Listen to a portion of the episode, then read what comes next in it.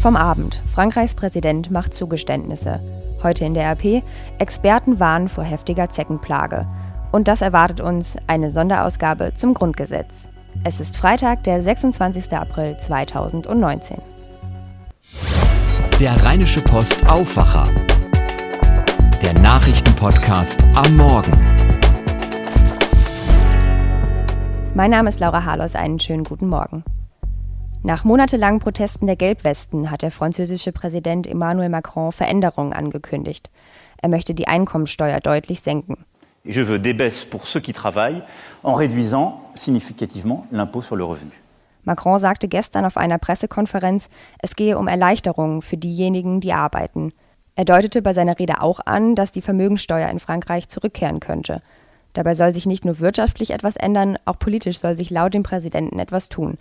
Die Zahl der Abgeordneten im Parlament soll reduziert werden und zugleich das Wahlsystem so angepasst werden, dass es die unterschiedlichen Parteien im Land besser widerspiegelt. Macron sprach aber auch die gewaltsamen Ausschreitungen während der Proteste an. Zitat: Die Zukunft lässt sich nicht auf Hass bauen. Vor allem die öffentliche Ordnung muss wiederkehren und mit ihr die Einheit des Landes. Was ist aus der Nacht sonst noch wichtig? Nach einem mutmaßlichen Autorennen in Mörs ist eine unbeteiligte Autofahrerin an ihren Verletzungen gestorben. Das teilten Polizei und Staatsanwaltschaft gestern mit. Am Abend vom Ostermontag hatten sich zwei Autofahrer ein illegales Rennen geliefert. Einer der beiden war in den Gegenverkehr gefahren und mit dem Wagen der 43-Jährigen kollidiert. Er soll daraufhin ausgestiegen und davongehumpelt sein. Der zweite Fahrer soll zwar rechtzeitig abgebremst haben, aber nach dem Unfall ebenfalls weitergefahren sein. Nun ermittelt eine Mordkommission in dem Fall, nach den Autofahrern wird noch gesucht. Noch immer hat er keinen Titel, aber nun sind die neuen Details bekannt. Die Rede ist vom 25. James Bond-Film. Gestern wurde die hochkarätige Besetzung des Films vorgestellt. Oscar-Gewinner Rami Malek wird den Bösewicht spielen und macht auch gleich eine Ansage. Er werde dafür sorgen, dass es Mr. Bond nicht leicht hat. Philip Detlefs berichtet für die dpa aus London.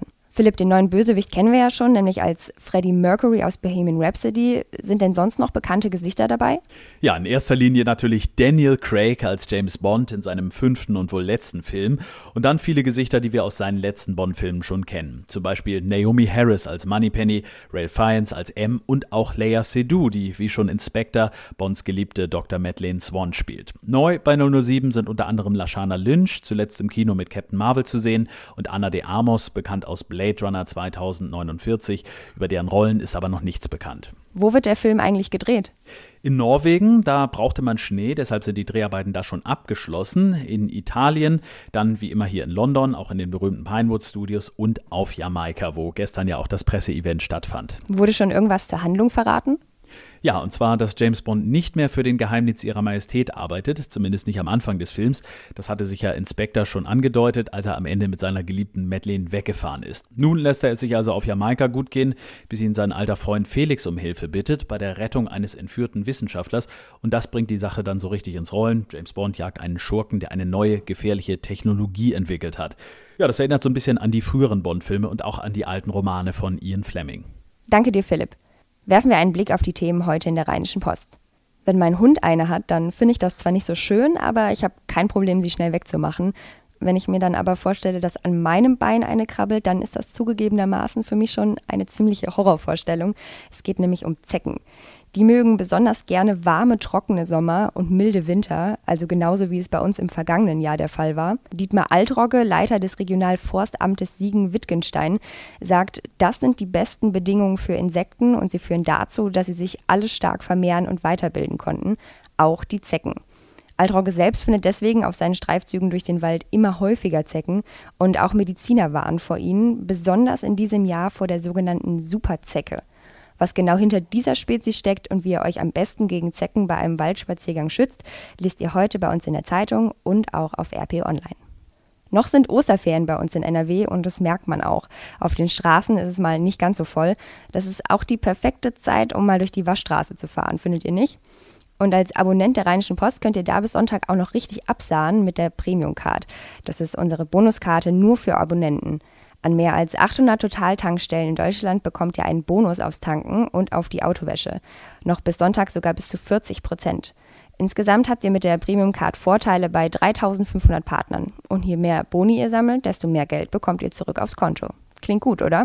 Infos findet ihr unter rp-premium.de. Und jetzt schon mal ein Ausblick auf unsere morgige Ausgabe mit einer großen Empfehlung. Am Samstag widmet die Rheinische Post einen Teil ihrer gedruckten Ausgabe dem Grundgesetz. Und bei RP Online gibt es ein interaktives Special zu dem Thema. Warum wir das tun, darüber hat meine Kollegin Judith Konradi mit RP Politikredakteur Henning Rasche gesprochen.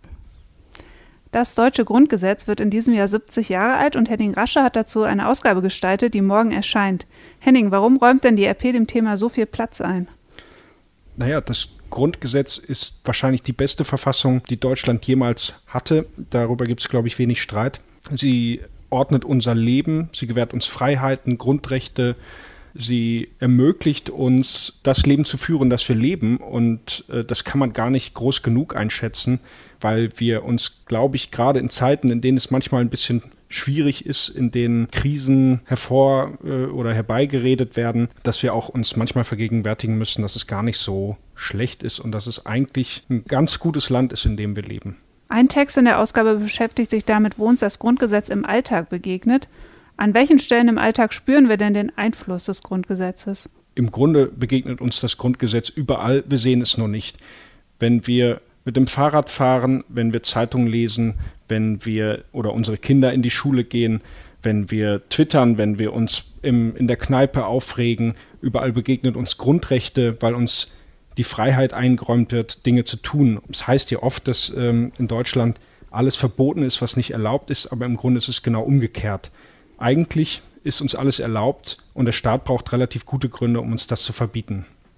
Du hast dich auch mit dem Thema Patriotismus beschäftigt. Der hat natürlich keinen guten Ruf, aber du vertrittst die These, richtig verstanden ist Patriotismus eigentlich eine gute Sache. Warum? Genau, wenn wir an Patriotismus denken, dann sehen wir natürlich als erstes die Pegida-Leute in Dresden äh, durch die Straßen marschieren und wir sind das Volk rufen. Aber wir dürfen eigentlich nicht zulassen, dass diese Leute, die Patriotismus mit Nationalismus verwechseln, diesen Begriff für sich kapern und wir erschreckt äh, zurücklaufen, sondern ich finde, gerade wenn man sich nochmal intensiv mit dem Grundgesetz beschäftigt, dann kann man durchaus diese Werte mutig nach außen kommunizieren, kann man sagen, das ist ein gutes Land, es gibt hier gute Werte und das ist gar nicht so in diesem Sinne gemeint, wir sind besser als irgendjemand anders. Es geht nicht um Hass gegen andere, sondern einfach um ähm, ein gesundes Selbstbewusstsein, weil Demokratie braucht Demokraten und diese Demokraten müssen wir sein. Es gibt keine anderen. Und ähm, dazu sind wir dann auch verpflichtet, uns einzumischen, zum Beispiel Themen anzusprechen, die uns beschäftigen, zu widersprechen, solche Dinge. Vielen Dank an Judith und Henning. Werfen wir noch einen Blick aufs Wetter. Der Tag beginnt trüb und nass. Zum Mittag hin lockert es zwar ein bisschen auf, später aber dann wieder bedeckt und Schauern sind immer wieder möglich bei 14 bis maximal 17 Grad. Bessere Aussichten fürs Wochenende habe ich leider auch nicht für euch. Es wird kalt und nass. Am Samstag ab dem Vormittag immer wieder Schauern und nur 12 bis 14 Grad. Sonntag dann ähnlich von der Temperatur her, es soll aber deutlich trockener bleiben. Also die Wochenendpläne müsst ihr vielleicht nochmal überdenken und lieber von draußen nach drinnen verlegen. Macht euch trotzdem ein schönes Wochenende. Ich sag bis nächste Woche und tschüss. Mehr bei uns im Netz www.rp-online.de